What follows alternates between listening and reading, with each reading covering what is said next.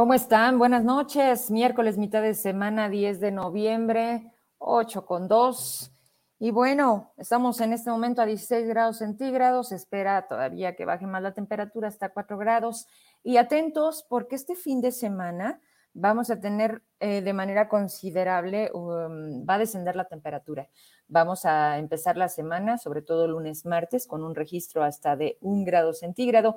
Y otra cosa, eh, pareciera que a veces los números nos asustan. No, lo que realmente nos hace aquí el que se sienta más o menos frío es la sensación térmica.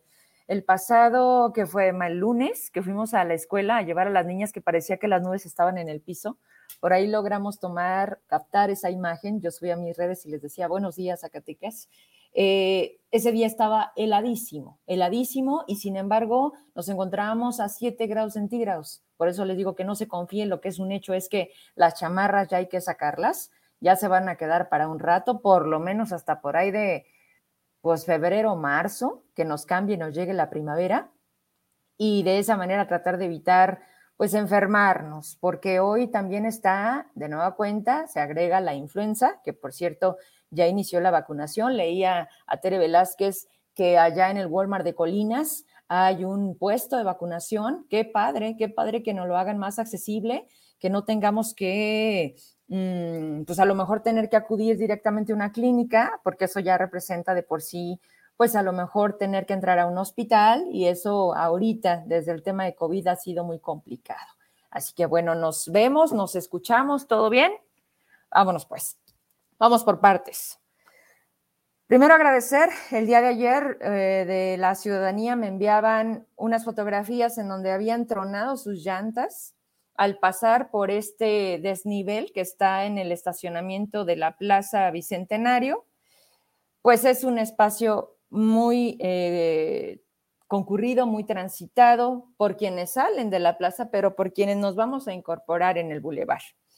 Si me dan un minutito, es que necesito mi monitor para estarnos viendo y acá se me acaba de cerrar. Entonces, me dicen, Vero, fíjate que, mm, pues lamentablemente tronó mi llanta, no, no iba tan fuerte, fue lo bueno. Dice, pero pues para ver si le puedes eh, avisar a la gente que está haciendo esto, pero más que a la gente le avisé a la capital y le dije a Rafa Romero, por cierto, gracias, le digo, Rafa, este, me está llegando esta denuncia ciudadana, si me puedes ayudar, por favor. Y así fue.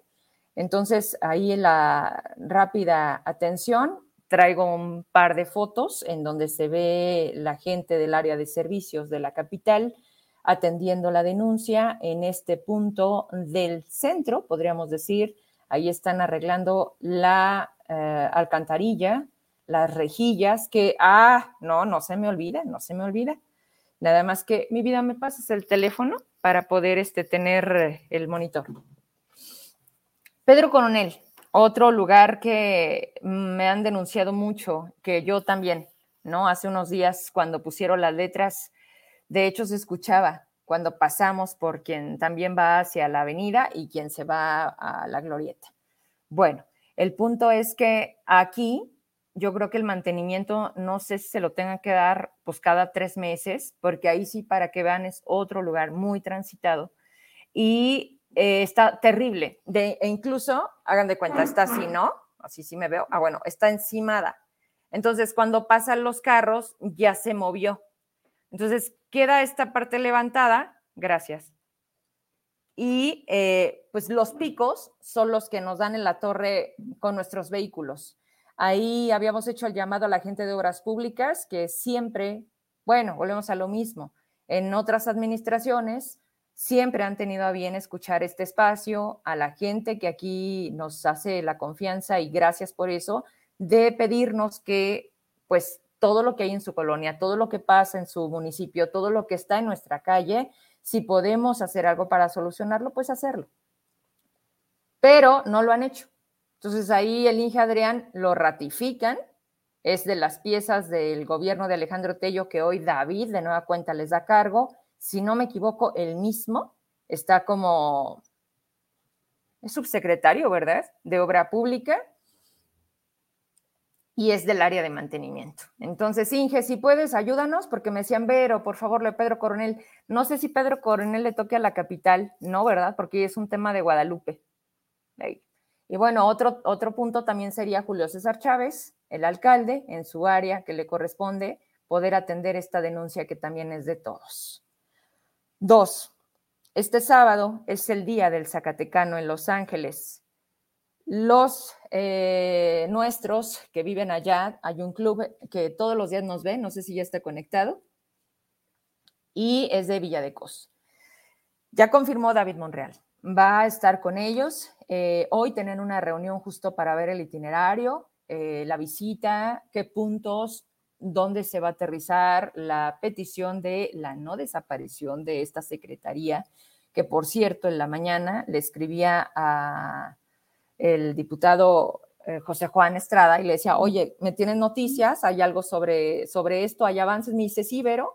Parece ser que eh, hace un día el gobernador le, les comentó que en breve va a nombrar al secretario de la Secretaría, al secretario de la Secretaría del Zacatecano Migrante. Entonces, bueno, eso ya es un buen augurio en el sentido de que si llegaron a pensarlo, pues hoy no sea posible porque es demasiado el hecho de lo que se ha podido lograr con la existencia de estos espacios para, en este caso específicamente, nuestros migrantes.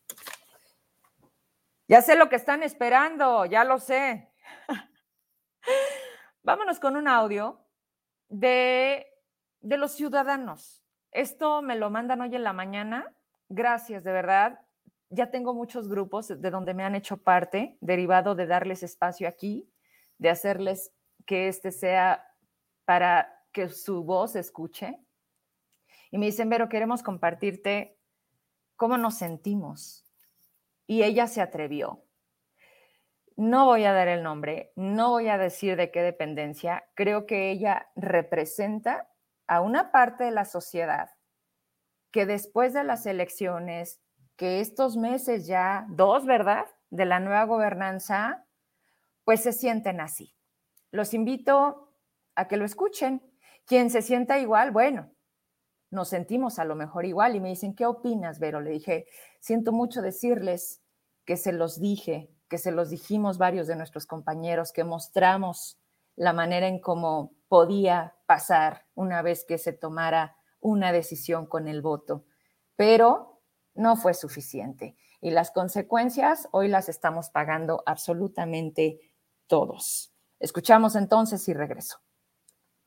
No, y compañeros, y lo que nos falta por ver todavía, parece ser que el señor gobernador se le olvida todas las cosas. Yo no hay ni dónde meter la cabeza, tanta pinche vergüenza cuando hay ando de babosa y pendeja diciéndoles a mis compañeros, este es el mejor, nos va a ir mejor. Miren nomás en qué circunstancias estamos y no sabemos ni dónde vamos a parar todavía, pero no se preocupen, estamos al día en lo que esté, ocupen, ustedes nos echan un grito y vamos a ver, a ver de qué cuero salen más correas, pues qué estará pensando este señor. No le pedimos su dinero, le pedimos nuestro salario justo. Ya se dio una idea con lo que escuchó. No le pedimos nada, es simplemente nuestro salario, lo justo. En fin. Y sí, hoy por la mañana, que fue cerca de las 12, Ernesto Romo, diputado de Morena, quien denunció estos supuestos actos de corrupción al interior de la legislatura, de la 63 legislatura, llegaba a la unidad de inteligencia financiera a la Ciudad de México para darle forma, para darle seriedad a algo que sin duda, para mi gusto, dejaron pasar varios días. Esto sucede el viernes y hasta hoy está por allá, ¿sí? Cuando yo le pregunto, me dice, es que hasta hoy me dieron la cita, Vero. Sale de manifestar, porque tienes que declarar ante, ante pues es como la fiscalía, te dan un número de folio para dar seguimiento, entregas las pruebas, que por cierto llevaba toda una caja, y nos manda un video. Cuando sale de las instalaciones, fíjese qué curioso, Llegan medios nacionales, llega reforma. Y así lo tiene López Dóriga.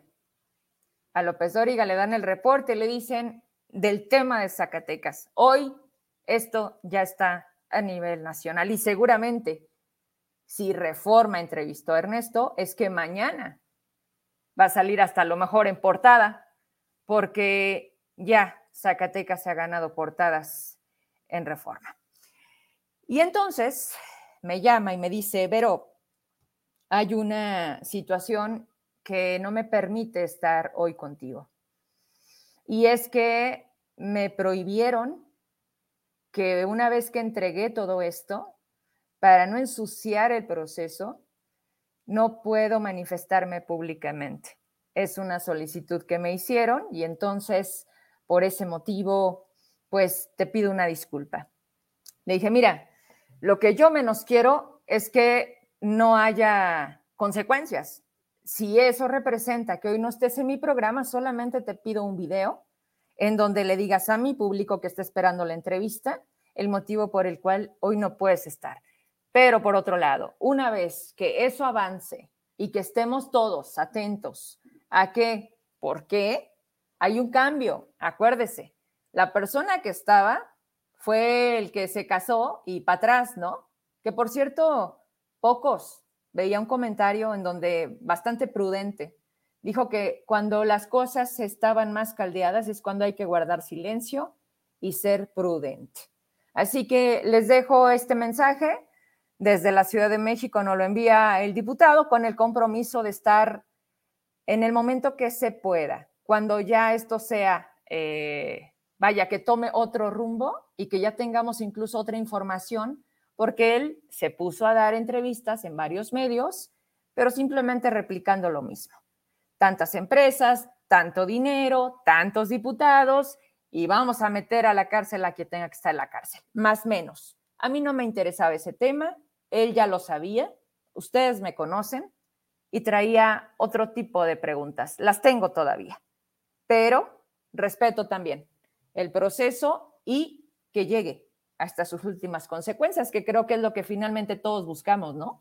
No que sea un show mediático, no que seamos parte de un circo y no que seamos la burla nacional en donde allá, por tomar un vuelo privado, si se despida y aquí se premie dándoles un lugar en el gabinete de la nueva gobernanza. Vámonos con el video de Ernesto.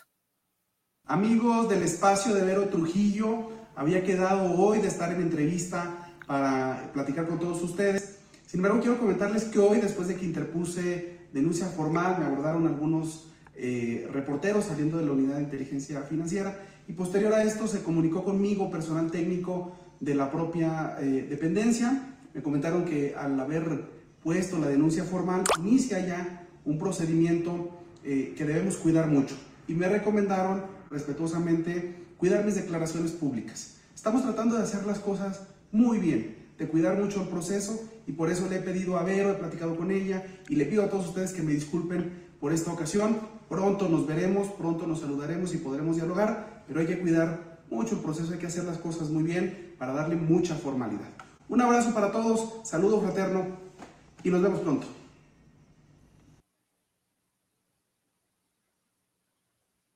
Pero también mi pregunta es, ¿quién le avisó a los medios nacionales que Ernesto Romo estaba justo en ese momento saliendo de la unidad de inteligencia financiera? O, vaya, volvemos a lo mismo. ¿Hacia dónde va el sentido de, de todo esto? Más preguntas que me guardaré para su momento. Le anticipo, mañana tengo a otra diputada, pero federal, morenista, por primera vez aquí, Benelli, Benelli Hernández. También, también cosas interesantes que platicar con ella. Pero no sé, no sé por qué creo, ustedes respóndanme. ¿Ustedes creen que acaso la senadora Soledad Luébano le avisó a la prensa nacional? ¿O quizás el senador Ricardo Monreal? ¿O, oye, no, verdad? Reforma no es amigo. ¿O ahí no pagan convenio? Con quien hemos visto es el Heraldo, Milenio No, con Milenio no, porque acuérdate que fue donde les descubrieron el segundo de la nalgada, en donde dijeron, híjoles, más bien ustedes fueron los que editaron el video para negar y, y decir que era mentira, mentira, mentira. Pues que la hoy alcaldesa de Juchipila nunca mente la habían tocado. En fin, señores, aquí seguimos. Me da mucho gusto recibir al abogado Rodolfo, acá tengo, acá tengo los de Rodolfo Guerrero Martínez, vicepresidente de la Academia Mexicana de Derecho Informático AC Capítulo Jalisco. ¿Cómo estás, abogado? Hola, qué gusto saludarte, estimada Vero, y a toda tu distinguida audiencia. Gracias, igualmente, qué gusto saludarte. 15 días y aquí estamos. Y hablemos de algo que sin duda, que eh, eh, vaya, qué complicado se vuelve, porque a veces a la identificación no nos damos a la tarea nunca o casi nunca de verificar las fuentes. Sin embargo, las personas representamos en mucho la credibilidad de la información. ¿Qué pasa? Si Rodolfo Guerrero lo dice, es que entonces es cierto. Si Vero Trujillo lo sube a sus redes, entonces puede tener credibilidad. Pero ¿qué pasa con esas fake news en las que parece y aparentemente damos el crédito de de que es información verídica, verás, y no es así. Mira, es importantísimo remitirnos a la frase que eh, decía Winston Churchill. Winston Churchill decía que la mentira ha dado, la, ha dado media vuelta al mundo mientras que la verdad aún se está poniendo los pantalones. ¿Cuánta verdad en tan pocas palabras? Y es porque simple y sencillamente las, personas caen en lo más fácil que es la primera opción que me arroja el motor de búsqueda, lo primero que me aparece en las redes sociales, la primera opinión que siempre he leído y con la cual soy simpatizante, pero no quiere decir que sean verdades absolutas. Y precisamente en eso falla la ciudadanía y fallamos todos. en eso radica en buena medida los sesgos y la desinformación. Aunado a todo esto, hay que mencionar que un tema pilar para hacer campañas de concientización contra la desinformación ha sido el tema de la pandemia, por lo que representa el tema de salud.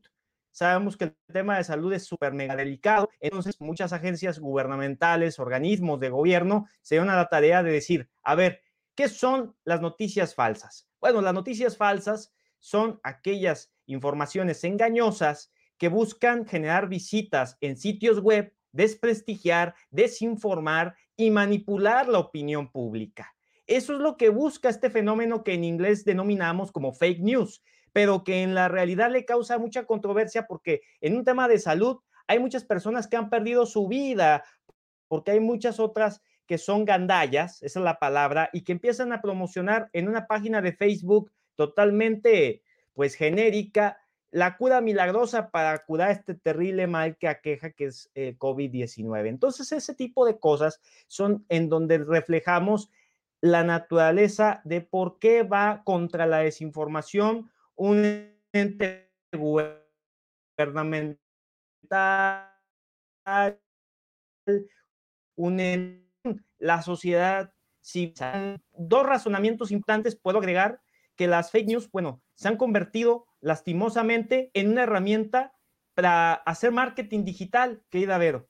Por eso hemos visto esto encaminado a cómo presidentes de la nación más poderosa, y lo voy a decir entre comillas porque puede ser que muchos discrepen al respecto, Estados Unidos de Norteamérica, ha provocado que personas como Donald Trump lleguen a la presidencia o la controversia de Cambridge Analytica, este caso tan estudiado ¿Por qué? Porque hay muchas variables en las que las personas se ponen a estudiar qué es lo que quiere ver la gente y con eso la gente no necesita más. Error, desinformación. Una de las reglas básicas para no caer en la desinformación es checar fuentes alternas, ser críticos, decir, a ver, esta imagen yo la he visto antes. ¿Cómo lo puedo corroborar? Muy sencillo. Da un clic izquierdo al cursor y te va a aparecer buscar imagen en Google, por ejemplo, si estás desde el ordenador o si estás desde tu teléfono inteligente.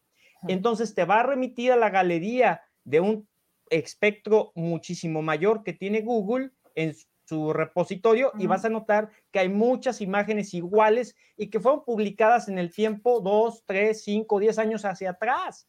Entonces vas a decir, pues esto no es cierto, me engañó adicionalmente a esto, por eso decía acertadamente Noam Chomsky. Noam Chomsky, este teórico de la comunicación y además politólogo, que mencionaba cómo se está dando esta, esta dominación en redes sociales como un fenómeno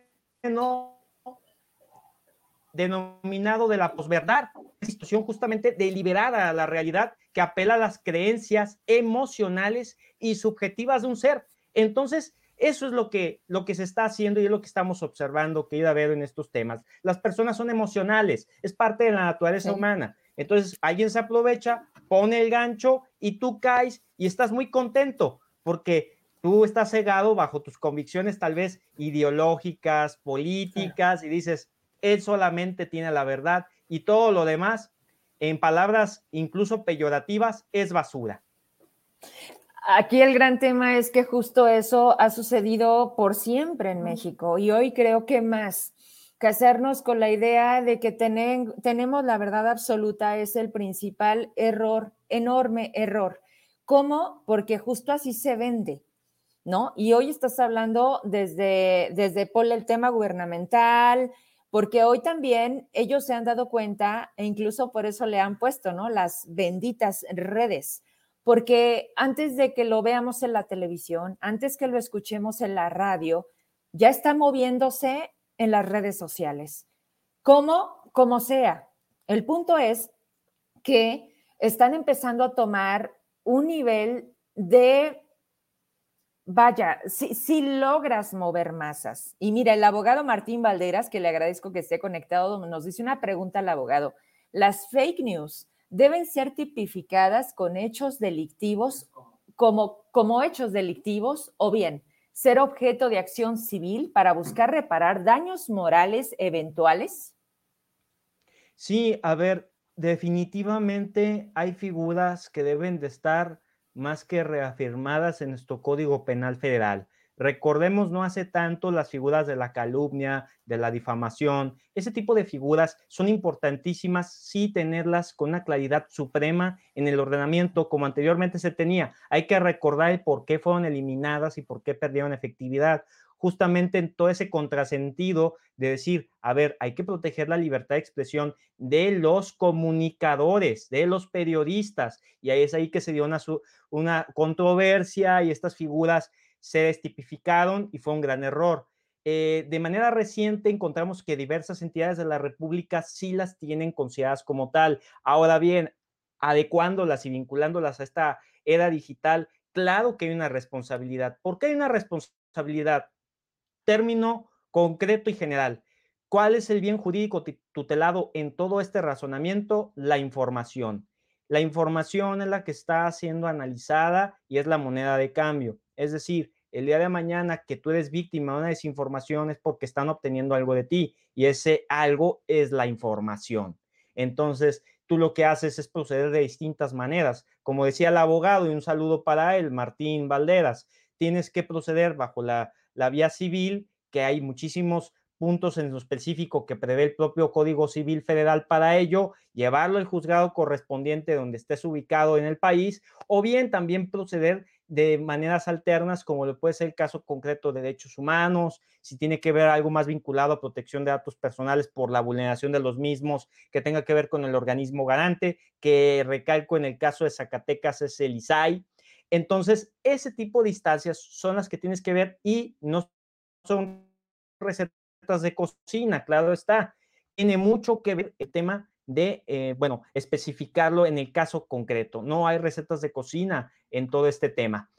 ¿Cuáles son los 10 aspectos fundamentales que uno se debe de fijar para no ser víctima de la desinformación, querida Vero? El tiempo puede hacer la diferencia. No hay que permitir que las emociones se apoderen de nosotros hay que ser críticos. Antes de compartir, hay que googlear, hay que abrir otra pestaña en el motor de búsqueda y corroborar esa nota que nos ha causado mucho ruido, que nos ha generado mucho interés. ¿Quién lo dijo? En las preguntas están las respuestas o en esa famosa sección del presidente, quién es quién en las noticias, ¿no? Comprueba los links y las cintas textuales. Eso es muy Oye, abogado, antes de que sigas con los otros pasos, ¿tú me puedes explicar cuando nos dicen que no es falso, pero no es verdadero? Bueno, a ver, a ver, no es falso, pero es verdadero, me dices. Pues no es nada.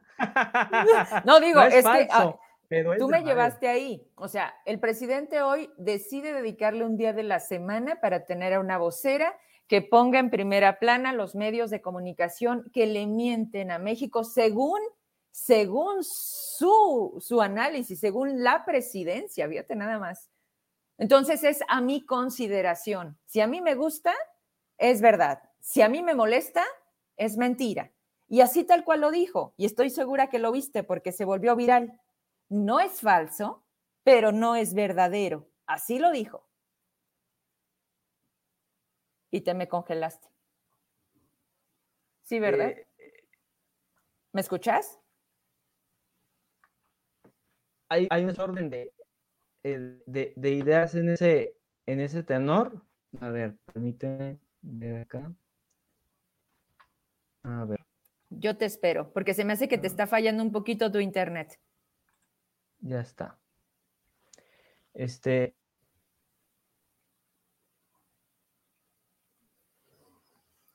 Bueno, mientras este, les leo, porque está conectado mi querido Simitrio Quesada, dice, es una vocera que no sabe leer ni sabe exponer. Pues sí, pero ahí está.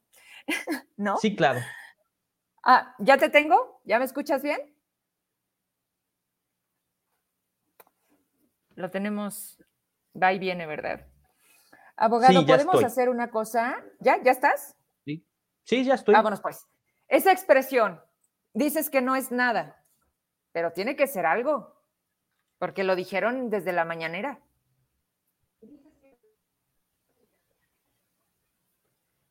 Bueno, a ver, este, yo estaría en el punto en donde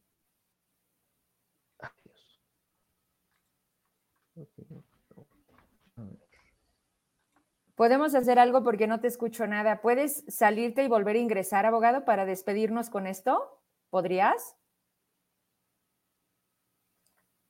Porque sí. Sí, ahorita yo creo que regresa. Y ya también se está preparando el maestro Víctor Hugo Galicia.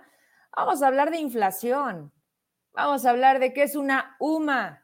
Porque bien bonito, ¿verdad? Para que se vea poquito.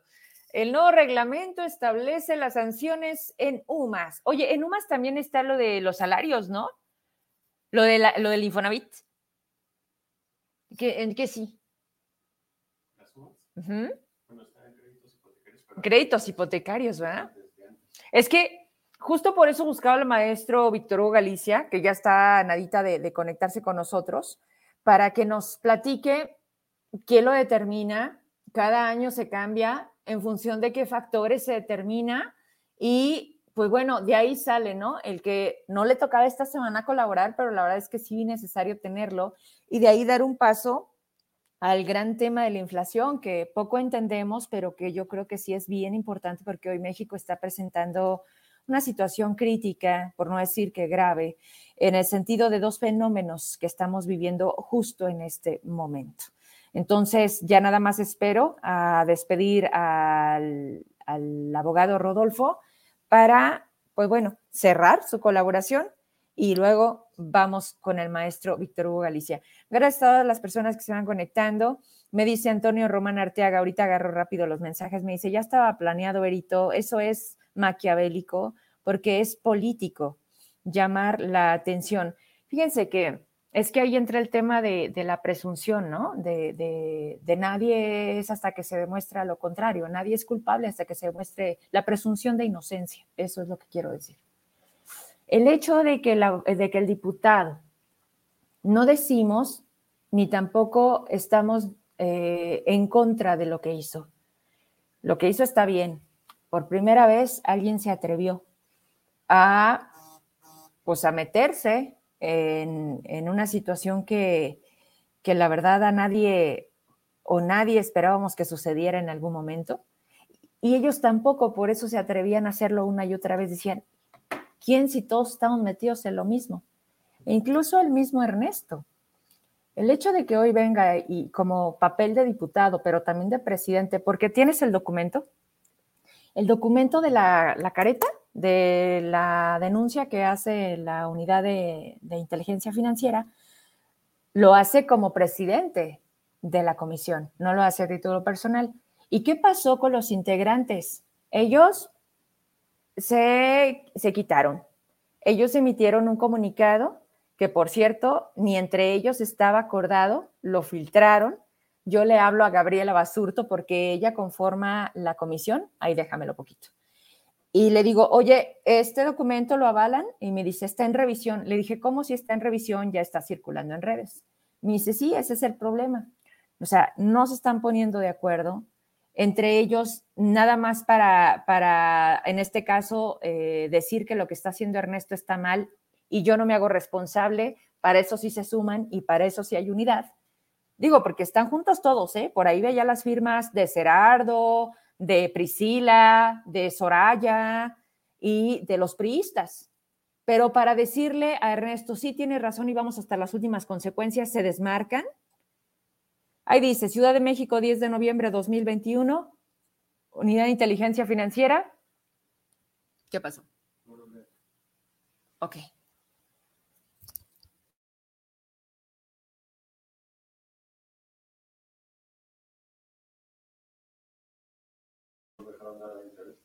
Ok. Bueno, esa es la carátula del documento que se entrega, ¿sale? Para no meternos en detalles y que luego también haya algún problema, simplemente es la manera en cómo se establece la entrega de la información a la unidad de inteligencia financiera. Punto. Vamos a quitarlo para que entonces, bueno, si no hubo la entrevista, ¿para qué le damos seguimiento a esto? Vamos a respetar las formas, vamos a respetar los tiempos y que entonces las cosas sí sucedan. Pero es ahí donde la gente de verdad multiplicada me dice, pero ¿en qué crees que se acabe todo esto? Nunca va a pasar nada. Qué lamentable es ver que desde antes de que hagamos nada, ya estemos con esa negativa de, ¿para qué? Nunca pasa nada. ¿Para qué? Nadie va a pisar la cárcel. Justo, esa es la libertad que les damos de seguir haciendo. La propia impunidad la hemos dado nosotros como ciudadanía al decir es que no pasa nada. Yo creo, de verdad, con todo respeto, el que la sociedad de antes no es esta misma sociedad. La manera en cómo hoy nos informamos, el papel que juega las redes, el dónde usted decide tener la información, más allá de a quién creerle es, ¿qué obtengo de aquí? ¿Qué leo de acá? ¿Qué escucho de allá? Y somos, somos más exigentes, somos más participativos. En casi 20 años que yo tengo en el periodismo, he estado en la televisión, en la radio, en la radio oficial, que no es para promocionar la figura de un gobernador, señores. Lo que hoy están haciendo con la radio de gobierno es pertenecer a una red de radio educativa y cultural. Tienen reglamentos y también tienen sanciones. Y el objetivo es el respeto a las audiencias. Y hoy, de nueva cuenta, se tiene un enorme retroceso con esta, esta radio y hoy televisión que están utilizando simplemente para lo que usted diga, señor. Nadie le cuestiona. Las preguntas casi se las dan escritas. ¿Ya vio quiénes son los conductores? Respeto su trabajo. No comparto la forma, porque yo también soy conductora, porque fui voz institucional, porque trabajé en Radio Zacatecas, pero también trabajé en la iniciativa privada. Y porque depende mucho de las personas que estamos dispuestos a hacer. Y nuestra nuestra, nuestro trabajo, nuestra persona. ¿Cómo quieres que en la calle te reconozcan? ¿Como aplaudidor? Yo creo que eso a nadie nos conviene. Por eso, por eso hoy Vero Trujillo en este espacio ha crecido tanto. Por eso en esta independencia de no traer marcas de nadie, es como me va mejor, porque yo decido lo que digo y porque me hago responsable también de lo que digo. Y le agradezco mucho a todas las personas que todos los días se conectan y que de esta manera podemos hacer este intercambio de ideas. A lo mejor no estaremos de acuerdo, pero lo más importante aquí será el respeto. Y si nos sirve, aprendemos. Y si estamos mal, lo corregimos.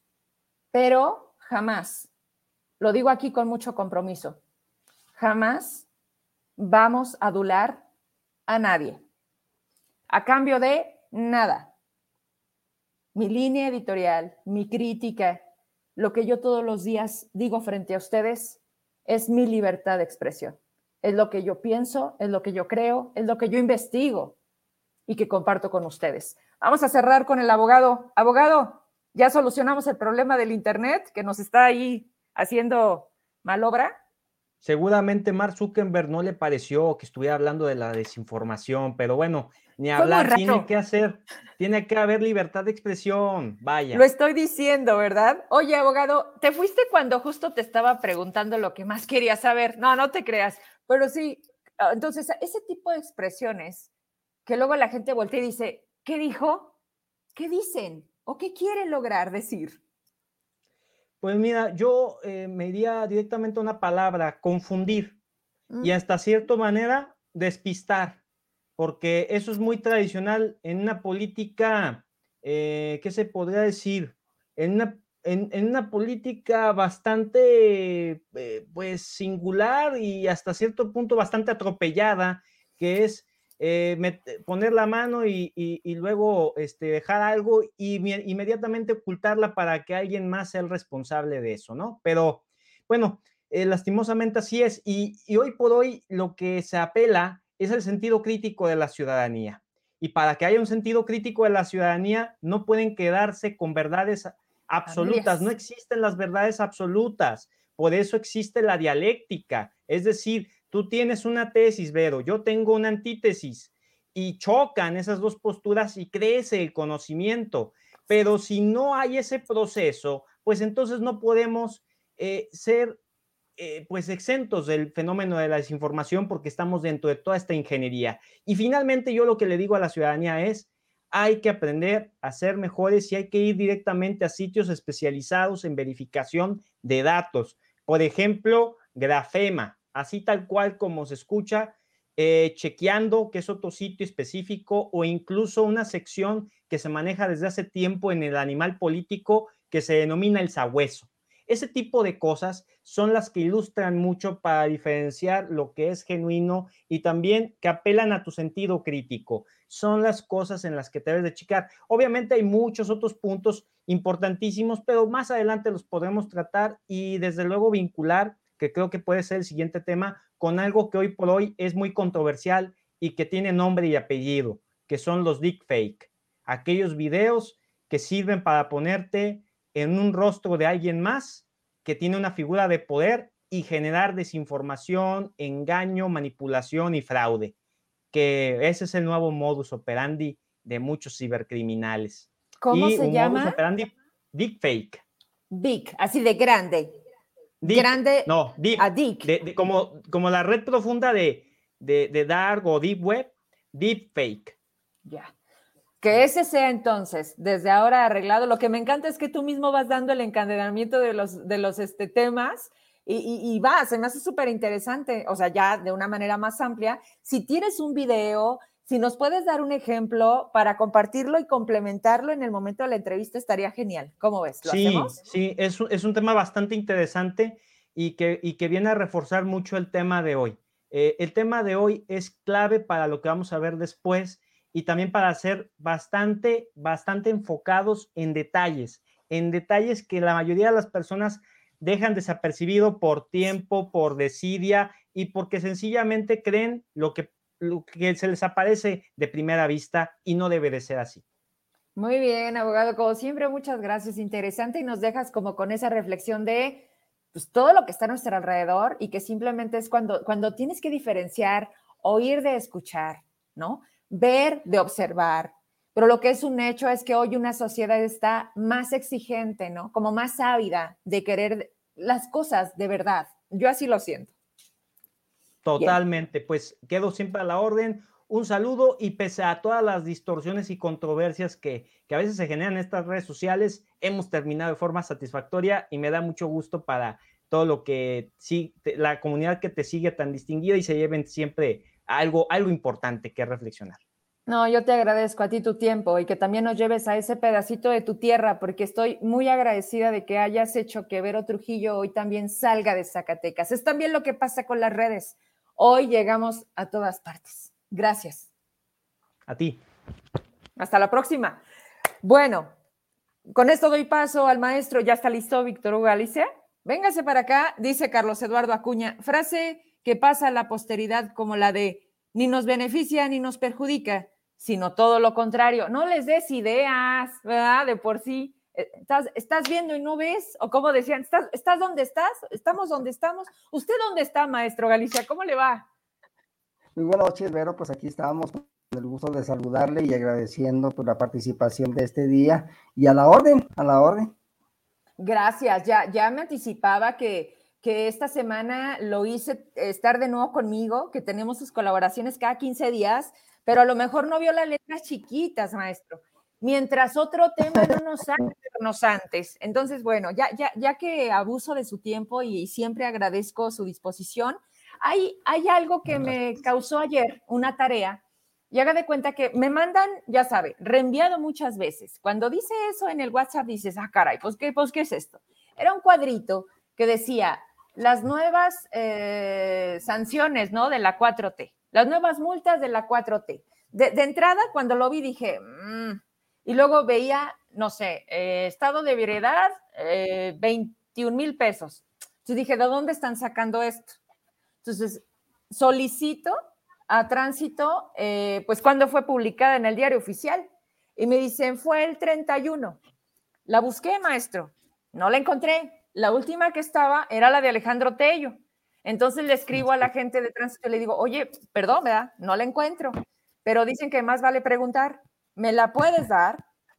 No, ahí está. Dije, no, mira, estos hijos de su madre, qué amables son. Le habla a la gente de comunicación social porque dije, pues ellos la deben de tener, que me manden el link y ya yo hago mi chamba. Pues nada, maestro, no me la pasaron, pero mire, como soy bien hábil y tengo muchos amigos como usted, pues que me la dan. Ya, me puse a hacer sumas, restas, me puse a checar en el INEGI, porque yo creía que, ¿qué es una UMA, maestro? ¿Qué es UMA? Bueno, para poder atender la unidad de medialización, es la referencia económica en, que, en para determinar la cuantía de pagos de obligaciones y supuesto previsto en las leyes. Y aquí la parte fundamental, en leyes estatales, leyes estatales eh, en entidades federativas, así como en las disposiciones jurídicas. Es medida que se estableció desde el año 2016 y esto viene a sustituir justamente lo que era las veces salario mínimo ahorita que escuchaba usted haciendo justamente esa, comparación, y por qué a veces no nos salen las cuentas. El, valor de la, de la UMA para este año lo establece obviamente INEGI junto con Banco de México y tiene un valor de 8902. Ese es el, el 8902 pesos, el valor de la UMA para este año. Sin embargo, también hay un valor mensual y hay un valor anual. Eh, por ejemplo, si nosotros multiplicamos el valor mensual, que es de 2.700 24.45 pesos y lo dividimos entre, entre el valor de la, de la UMA, pues no nos va a dar, no nos va a dar ese monto. ¿Por qué? Porque justamente en el diario oficial de la federación, cuando se establece el valor de la UMA para el año correspondiente, para el ejercicio correspondiente, como es el caso del 2021, establece también los valores mensuales y los valores anuales. Y es una unidad de medida que se determina justamente para poder establecer, bueno, los supuestos de pagos, sanciones, obligaciones y derechos que se tiene que cubrir al, al Estado. Maestro, estamos teniendo un poquito de problema con su audio, se escucha mucha interferencia. No sé si sea los audífonos o sea el internet. ¿Está conectado desde su teléfono? Ya no lo escuché nada. Está desconectando. Si, si se retira los eh, audífonos, se me desconecta, maestro. O es a lo mejor quitarlos desde cero. O, ¿sabe qué no nos falla? Conectarnos desde el celular, porque son los datos, este... A, ver, esta, yo sí le escucho bien, no sé si me escuchan ya bien. Sí, sí lo escucho, pero de repente entra como, como si estuviera tronando y entonces eso nos, nos, nos ah, hace ahí sucio el audio. Pero bueno, vamos a intentarlo, maestro. Ok, entonces es, esto, estas sumas se modifican o cambian cada año. Efectivamente, el 1 de enero de cada, de cada año se establece ya el valor correspondiente que va a estar en el ejercicio mm, de, ese año. Para, para este 2021 se estableció el 1 de enero y se pone a disposición a partir de esa fecha este valor de la UMA, que es justamente lo que estamos nosotros viendo y lo que está en vigor para este ejercicio 2021. Ok, debe de haber una, una proporción. ¿A qué voy, maestro? Es como cuando te dicen, a ver, no puede ser mayor al 30% de tu salario. Hoy me quedé pensando en eso, dije, ¿cómo las multas que están en UMA a veces se disparan tanto a reserva del salario mínimo? No sé si hay como ahí un tipo de, cosa que tenga sentido de, de acuerdo en proporción a... Bueno, lo que sucede es que cuando se cambia, cuando se modifica eh, el base salario mínimo por la UMA, justamente determinaba situaciones de los diferentes salarios que existían, porque en, en, las zonas, si nosotros recordamos, anteriormente había cuatro zonas económicas en el país, Así y esas zonas económicas tenían también diferentes, diferentes salarios. Los salarios mínimos que estaban dados en cada región económica eran distintos, de tal manera que no había una coincidencia. De, esto intentó hacer con el salario mínimo del Distrito Federal, que entonces en el caso de Zacatecas, pues nos dejaba muy abajo, es decir, eran muy ostentosas eh, las multas, por ejemplo, los pagos o los derechos o aprovechamientos que se tenían que cubrir en ese sentido. Por esa razón se hace una reforma y en esa reforma, pues obviamente lo que se trata es de que haya un equilibrio o que haya una, una disminución o un desequilibrio menor en ese sentido de lo que representaban los salarios mínimos del Distrito Federal o de otras entidades federales Hoy ya tenemos un salario mínimo general y hoy tenemos ya una unidad de medida actualizada que se determina justamente pues para poder que, tener que haya un equilibrio o más o menos un equilibrio en ese sentido. A ver, maestro, entonces lo que paguemos hasta diciembre va a ser una cantidad distinta a la que cambiemos en, a la que paguemos en enero, porque si es una actualización anual, en enero se haría la actualización de la UMA. Efectivamente, se da a conocer más o menos como el 25 27 de diciembre, se da a conocer el valor de la UMA para el siguiente ejercicio, que en este caso es el 2022, y ahí ya sabemos lo que vamos a tener que pagar en función a ese valor que vayamos a tener para el próximo año. Eh, lo que hoy tenemos es el valor actual de la UMA que está vigente en este ejercicio. A partir del 1 de enero, obviamente van a seguir siendo mil UMAS, por ejemplo, ¿sí? Pero con el valor que nos vayan a dar para esa fecha, que ya vamos a ver nosotros como ciudadanos cuál es ese, cuál es ese valor. Normalmente, en comparación con el 2020 y 2021, ¿cuánto varió esa, esa unidad? ¿Cuántos pesos más subió? Porque siempre va para arriba, ¿verdad? No va para abajo. Sí, no, definitivamente. Está tasado en base a la inflación. Ahorita usted también menciona la parte de la inflación. El valor de la uva se va, se va modificando en base al, factor de la inflación. El factor inflacionario, el año pasado, que fue de 3.5, fue lo que se incrementó en base a lo que teníamos el año antepasado. ¿sí? Es decir, si la UMA estaba en 4 pesos, pues ahora está en 89, que se incrementó por, por la inflación para este año. El detalle es el valor que va a tener la UMA el próximo año, dado la inflación que estamos teniendo justamente para el cierre de este 2021. Bueno, entonces prácticamente esa publicación que subí a mis redes con esas conversiones que hice solamente van a tener vigencia hasta previo a la actualización de la UMA. Hay que decirlo, ¿no? Hasta 31 de diciembre, efectivamente. El 31 de diciembre a las, a las 11.59 eh, deja de tener valor y a partir del 1 de enero el primer 21 de enero ya tiene, tiene el valor que yo va a dar a conocer ya a partir más o menos con el 25, 27 de diciembre cuando se da a conocer el valor. Bien, maestro, se quita y se vuelve a poner los audífonos porque volvimos a tener, se los puso otra vez. A ver si logramos limpiar el audio. A ver si ahora sí, sí se logra. ¿Sigue igual? Sí. No, parece que se limpia. Nos está haciendo aquí una maldad. Pero bueno, a ver, en México, eh, es superior al 8% la tasa anual, según el Banco de México. Es la cifra más alta en una década, hablando de inflación. Pero al parecer, maestro, hay dos fenómenos, que es la inflación y el decrecimiento del PIB. Es una muy mala combinación. ¿Qué quiere decir en términos más, más terrenales? Cuando no me gusta, vemos a la gente... su cara. no, cuando vemos a la gente en la calle dice, oye, que no tienes una noticia buena que darnos, pues triste en materia económica no hay posibilidades de dar noticias buenas. Eh, hay dos elementos fundamentales que estamos nosotros analizando y por un lado es obviamente el crecimiento económico de nuestro país, que se mide a través del Producto Interno Bruto. Se estableció la meta para este, para este año que fuera de un 6%. Hay que recordar que el año pasado tuvimos un decrecimiento del menos 8.5. Si nosotros hacemos las sumas y las restas, significa que si logramos ese crecimiento del 6, entonces vamos a estar abajo en menos 2.5.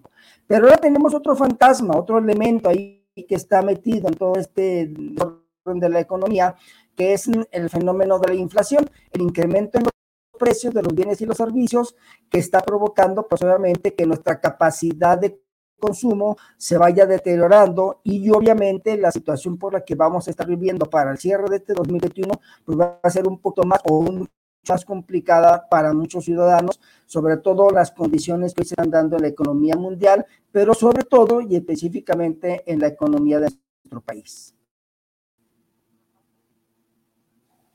Vaya, pues sí, la verdad es que hoy, hoy me lo comentan, me decían, oye, pero vamos a aprovechar que vas a tener al maestro Galicia. Y, no es fácil de entender, no son cosas tan digeribles, simplemente lo vemos como, a ver, maestro, nada más dígame, vamos a ganar menos, va a costar más, vamos a ajustar menos, sí, o sea, la calidad, la función de la adquisición y todo ello nos va a costar más, justo porque va en aumento, eh, a pesar de que el salario mínimo se estableció o se homologó en todo el país, es, sigue siendo salario mínimo, pues. Y es ahí donde nosotros como ciudadanos, punto, está siendo más cara la vida. Sí, eh, hay, hay, un elemento que es sumamente importante que debemos de, de entenderlo y de conocer. Pero en primera instancia está que el, el hecho del fenómeno inflacionario por el incremento en los precios y la o el estancamiento de, de, los, de, nuestros ingresos, pues nos lleva justamente a que cada vez sea más complicado el, el, adquirir los bienes y los servicios básicos y necesarios. Pero aquí tenemos además un fenómeno que se está dando que viene del exterior, que es el incremento de los energéticos que ha provocado que se incremente el gas, que se incremente la gasolina y de manera automática, como todos los bienes y los servicios tienen que ser distribuidos al consumidor, pues solamente hay un costo adicional que está provocando eso, justamente el incremento de los precios de los, de los productos. El salario no se ha movido. Es el 1 de enero, un salario mínimo, salario mínimo profesional, o el salario que se nos establece en las, en las dependencias, y ese no se mueve durante todo el año, pase lo que pase, mientras que los precios de los bienes y los servicios, eso sí se van incrementando. Al final de, todo esta, de, de, de toda esta situación, lo único que ven es el fenómeno que hoy estamos analizando. Una inflación del doble de lo que estaba programada. Hay que recordar que para este año se tenía programada un 3% más menos un punto, es decir, máximo 4, mínimo 2, y estamos en 6.2, según ya el dato que dio a conocer el justamente esta, esta mañana, 6.47, perdón, la, la, la inflación, es decir, nos estamos acercando peligrosamente a la inflación de dos dígitos que ya teníamos prácticamente desde el año pasado, desde el año 2000, la teníamos. La gente podría decir, no, falta todavía, de 6 a 10 falta mucho. No, porque hay que recordar que en enero viene la cuesta de enero, ¿sí? Eh, viene el primer trimestre muy complicado. Sí. Por otro lado, tampoco le, eh, la, la, la, situación o el, o el gran problema de la creación de empleos o de la generación de empleos en este sentido. Vaya, creo que ya se acomodó esta cosa, ¿verdad? Ya, lo he escuchado más claro. Última pregunta, maestro. ¿Esta situación, este fenómeno que estamos viviendo hoy en México, ya había sucedido? ¿Fue algo similar a lo del 94? Bueno, eh, los que somos un poquito más atrás, ¿eh? recordamos 78, 82, 86, eh, 88 el, y el 94, que es el más reciente que tuvimos, que fue un fenómeno interno por una situación por ahí política.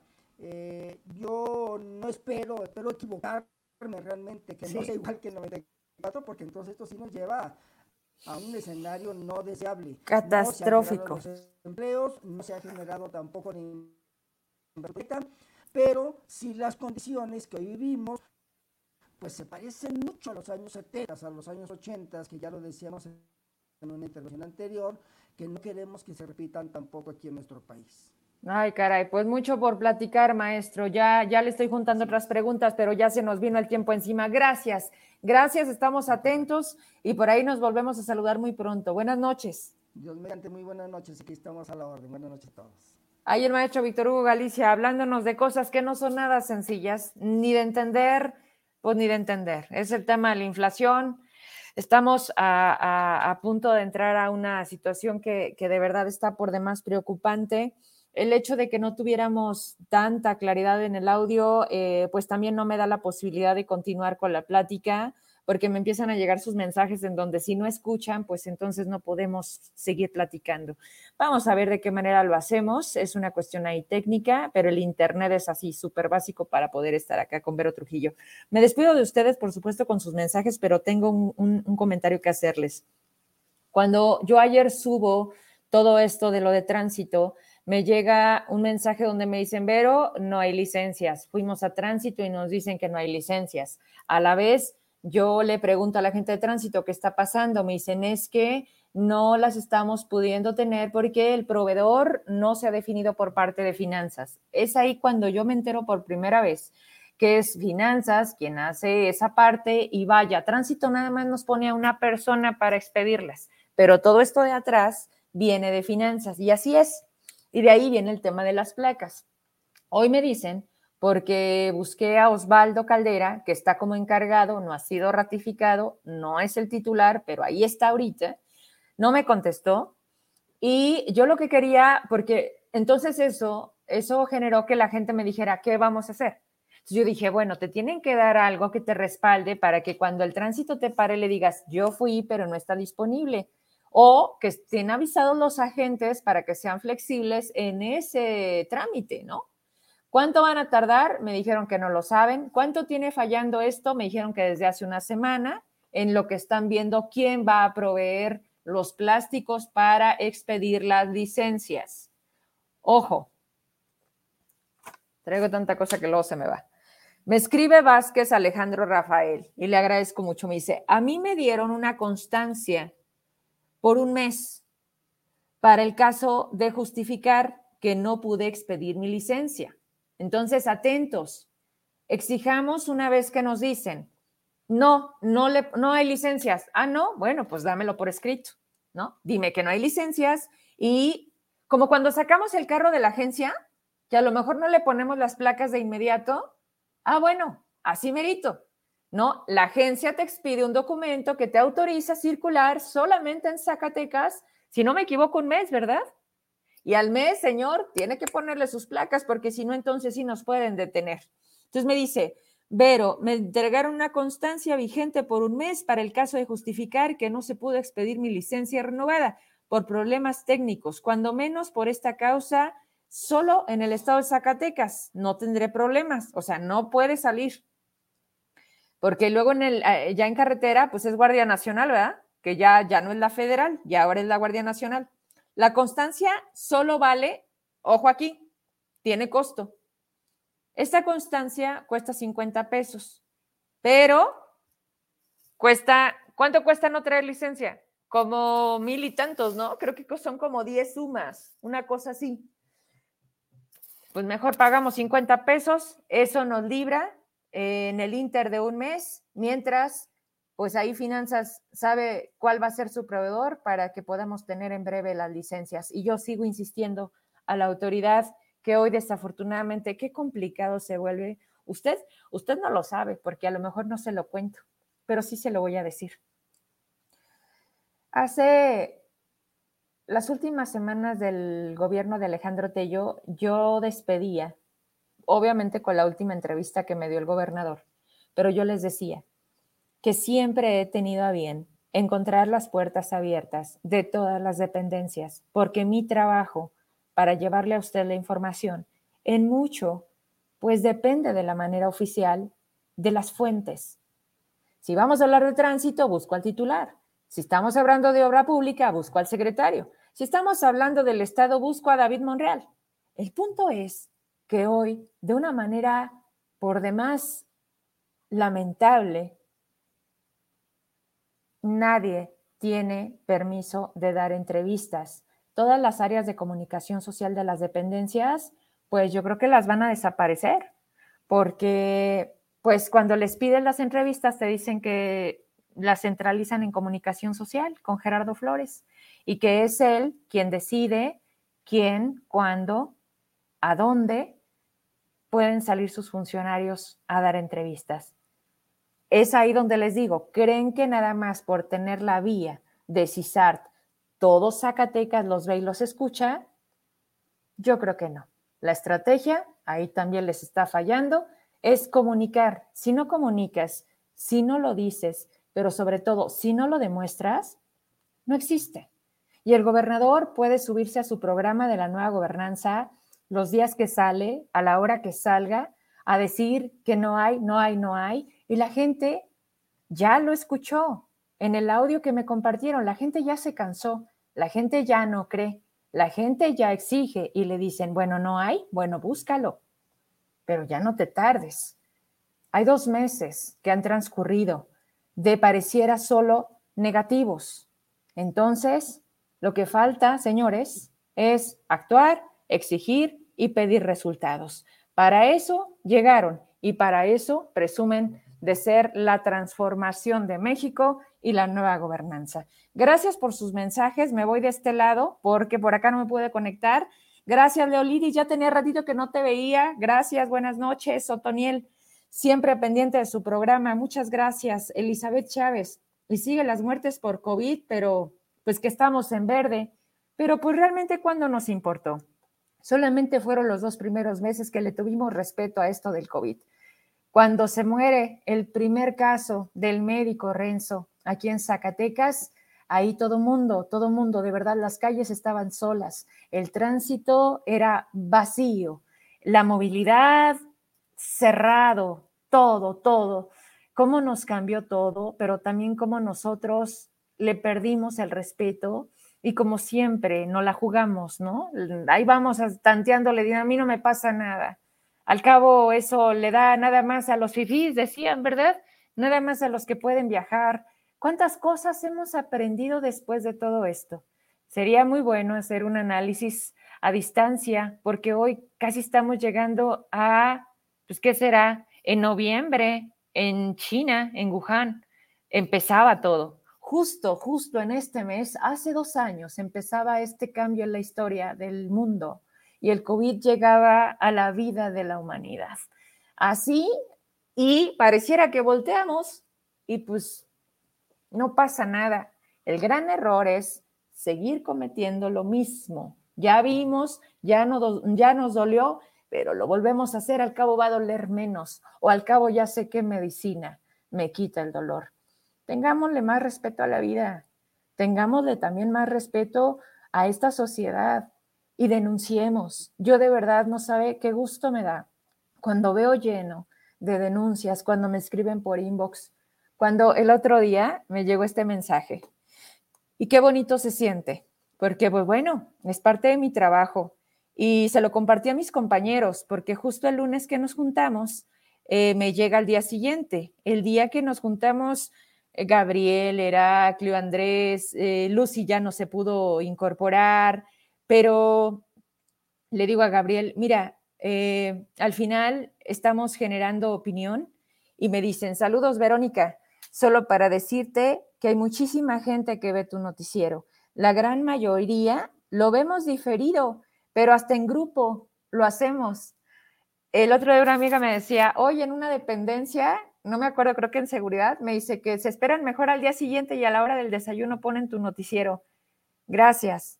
Gracias porque, pues porque aunque la cosa se ponga difícil, aunque me quieran cerrar las puertas, aunque no me quieran dar entrevistas, yo eh, este tipo de, de expresiones, este tipo de detalles y de atenciones de su parte donde me dicen felicidades por tu programa, gracias por tus comentarios, estamos haciendo comunidad, señores poco a poquito estamos haciendo una sociedad distinta y créanme, estoy sumamente agradecida, pero sobre todo orgullosa de estar aquí ahora, en este momento. No hay, no hay casualidades, ¿no? Y pues bueno, vamos a darle. Antonio Román. Ah, bueno, bueno, Elizabeth me dice que el COVID, pues sí, claro, aquí seguimos en verde. Usted cuídese. Usted cuídese, cuide a lo suyo, respete su distancia, póngase el cubrebocas. Estaba viendo, esta señora Sansores, Laida Sansores, es de Campeche, que dijo que ya, que ya el, cubrebocas, vámonos.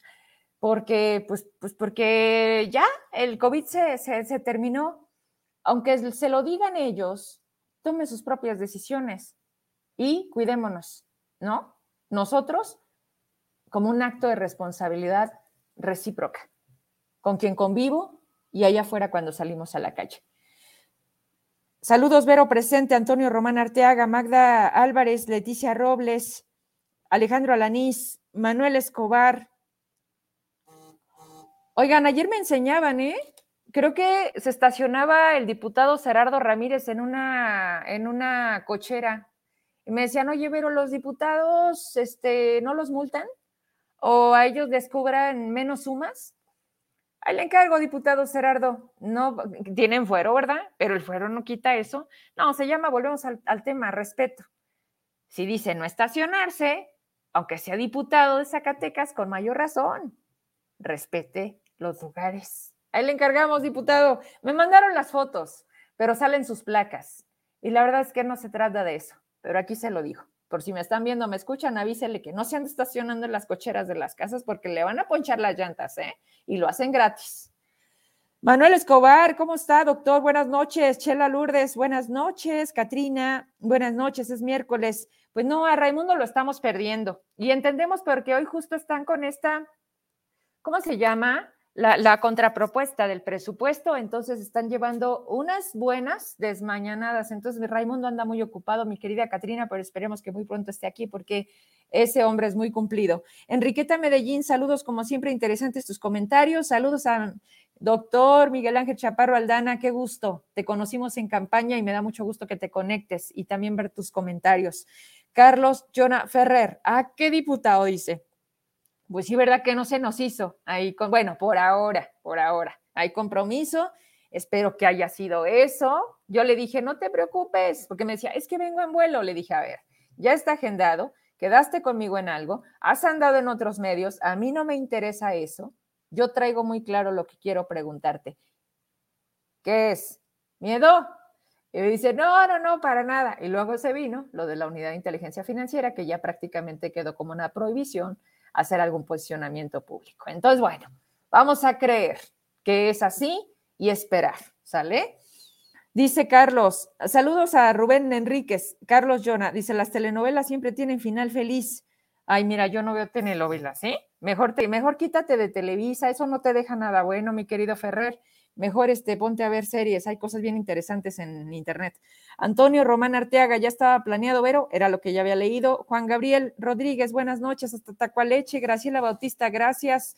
Rubén Enríquez, Olivia Campos, Simitrio, María de los Ángeles, Ana Lilia Moncada, excelente tema. Rosalinda Robles, buenas noches. Laura Argüelles, también saludos. David Ortiz, esa frase es de un exgobernador de Chihuahua de nombre Manuel Bernardo Aguirre, la de... ¿Cuál? La de ni nos, ni nos beneficia ni nos perjudica, sino todo lo contrario. Saludos a Gaby Enciso, a Leonardo González, saludos desde el violento y sitiado Loreto por el crimen organizado. Qué triste la referencia, Leo. Saludos hasta Loreto. Gabriel Macías, eh, ¿cómo no se calculan en NUMAS las herramientas legislativas? sí, ¿verdad? sería bueno. Dice Leonardo, de hecho en estos momentos hay retenes del crimen organizado.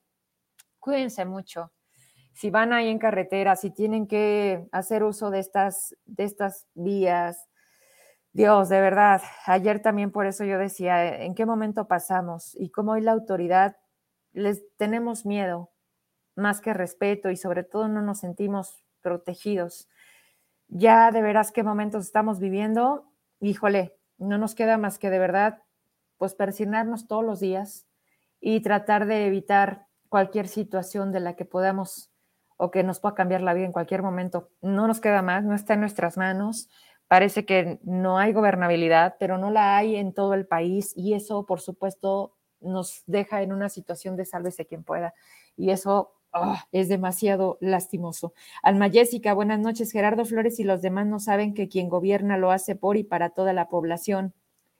Pues mira, Jessy, yo creo que van a aprender. Yo, ¿Quién decía? Yo tengo fe. Yo tengo fe. A lo mejor me van a decir que soy muy romántica.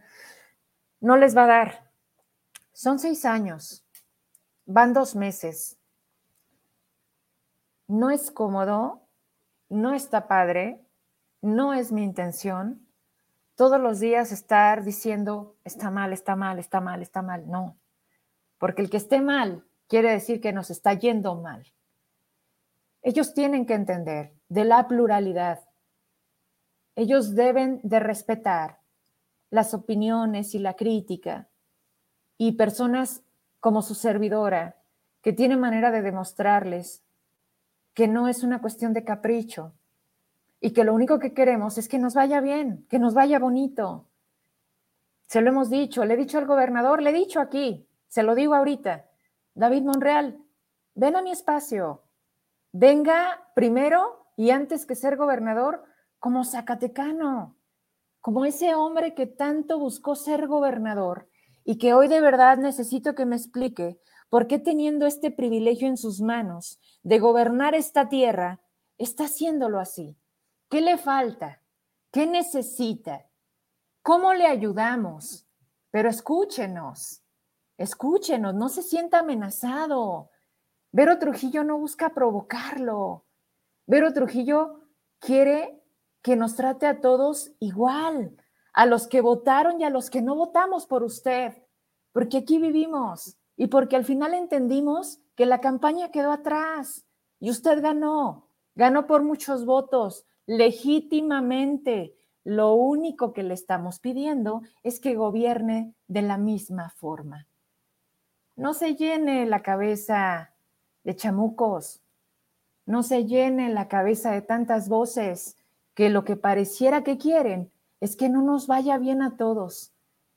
Yo tengo confianza en que usted va a reaccionar, en que deje de señalar a la burocracia de Zacatecas como la peor de México, porque es la gente que le trabaja, porque usted siempre ha vivido de esto, porque usted siempre ha trabajado en el gobierno, todos sus cargos, o dígame qué empresa tiene, o dígame cuándo ha estado en la iniciativa privada. Entonces, creo que es una falta de respeto decir que somos unos huevones, porque esa es una representación del Estado. Quiere que allá afuera digan, Zacatecas, tierra de huevones. Yo no. Y creo que usted tampoco. Cuide sus expresiones. Voy a tratar de cuidar las mías. Si he ofendido, si aquí me ha ganado la euforia, si desde aquí exigimos atención, es porque queremos hacer equipo. Ojalá que lo entiendan, usted y todos los que llegaron con usted. Apenas estamos empezando, es buen tiempo. Tenemos mucho por recorrer, ojalá que lo hagamos de la mano porque si no, yo aquí voy a seguir, gobernador. Usted va de paso y todos los que lo acompañan se van a ir unos antes que otros, unos antes que después. Pero queremos que nos vaya bien. Lo dejo claro y lo digo aquí. Ya me despido. Buenas noches, Graciela Bautista. Gracias. 9.15 mañana tenemos entrevistas, tenemos las notas de Emi Reynoso. Con esto me despido. Descanse. Hasta mañana.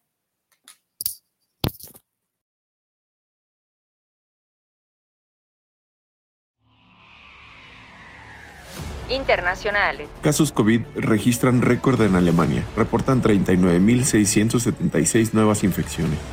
Las 39.676 nuevas infecciones registradas por el Instituto Robert Koch superaron la anterior marca, los 37.120 casos del viernes. Nacionales. Lozoya busca acuerdo reparatorio. Ofrecerá inmuebles para que la fiscalía retire cargos. Este miércoles, el exdirector de Pemex comparece en el caso agronitrogenados, objetivo de la audiencia es determinar sobre la conclusión del periodo de investigación complementaria que se fijó originalmente. Locales. El alcalde de Zacatecas se compromete a abatir el problema de la basura en tres meses. El alcalde de Zacatecas, Jorge Miranda, precisó que la Gioresa recibe diariamente 350 toneladas de basura, la celda de construcción tendrá una extensión aproximadamente de 1.5 hectáreas, a la cual se le estima una vida útil de 3 años de servicio.